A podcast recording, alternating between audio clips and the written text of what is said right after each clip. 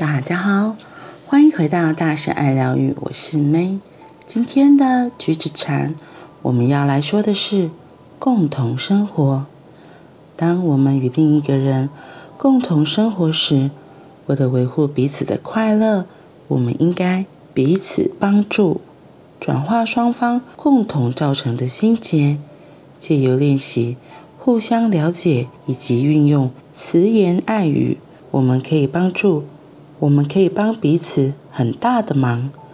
快乐不再是个人的事，如果对方不快乐，我们也不会快乐。帮助对方先化解他的心结，也会为我们自己带来快乐。太太可能造成先生的心结，反之亦然。而如果他们两人继续让对方产生心结，总有一天，快乐终将不在。因此，一旦有了心结产生，比如说妻子有心结，那么他应该知道自己心中不久前打了个结，不应该忽视它，反而应该花时间好好观察，并且借由先生的帮助。转化这个心结，他可以说：“亲爱的，我看到有个冲突越来越严重，我想我们最好讨论一下。”当夫妻彼此的心态还相当自在，没有太多心结时，比较容易互相帮忙化解心结。任何心结都根源于缺乏了解。如果在产生心结的当下，能看出误会，我们就可以轻而易举地解开心结。练习正念分明的观察，就是深入观察，以便能够看清事物的本质与成因。而这种洞见的重要利益之一，就是解除我们的心结。共同生活。当我们和别人一起相处生活的时候，有时候我们真的很容易会被别人影响，我们的快乐好像就不是全然超之在我。对，就是以我们自己家庭来说，如果是在哦，我用如果是伴侣或是男女朋友来说，可能一开始的甜蜜期，我们会有很多的包容给对方，然后空间会很大。可是，如果相处久了，可能就像这里说的，你可能一开始看对方不顺眼的点，可能在甜蜜期还会觉得嗯好没关系，你还可以包容忍耐。可是久了之后，就发现哦，就是因为其实，在甜蜜期，我们对于伴侣或是对于这个状态是有很多的幻象的，很多的梦幻泡泡。然后当这个梦幻泡泡啵啵啵啵啵一个一个的破了。才发现哦，原来真相是这样，所以原本你可能可以包容的点，就突然变成了一个刺，就觉得越看越不顺眼。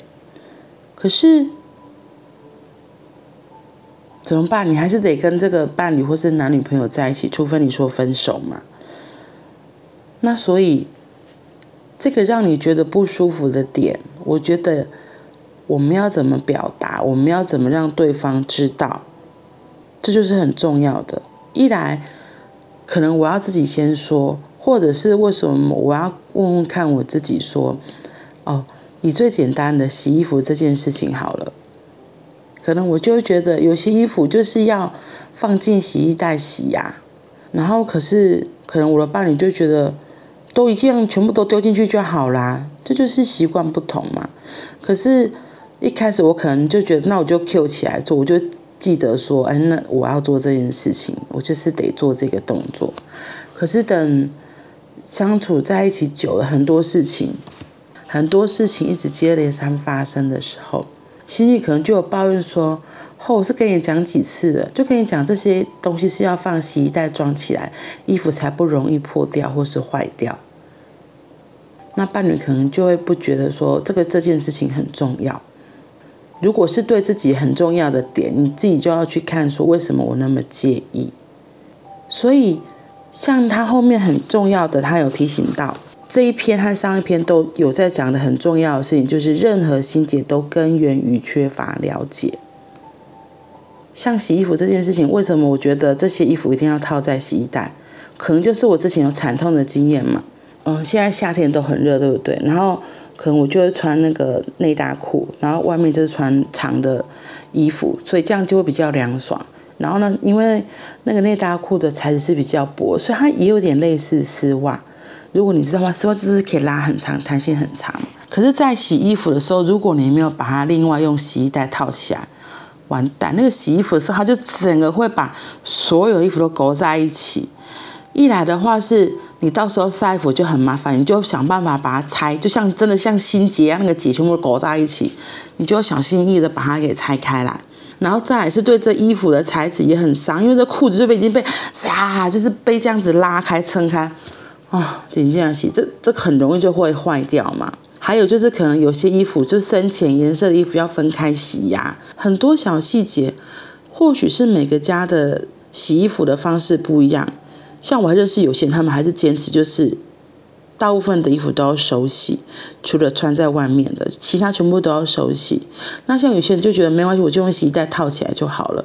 甚至有更严重，他还要分两个洗衣机，就是这些眉眉角角。如果你没有说，没有人知道，那你就会觉得我一直在，我一直在犯错，我一直好像在挑剔，我在找茬这样子。可是真相不是，就只是我们的习惯不同。那。你说了，别人就会了解，有机会了解才有可能改变，不然下次他还是一样，他就觉得这又没什么，又没有关系，哦，那个衣服这样揪在一起怎样？就到时候洗衣服再把它拉开就好了，他就觉得没什么。问题是，我就觉得啊，这衣服好好的可以穿很久，你这样子弄在一起，可能就减少，就让它的寿命就变短了嘛，对，然后就造成两个人不愉快。所以再次强调，任何心结都根源于缺乏了解。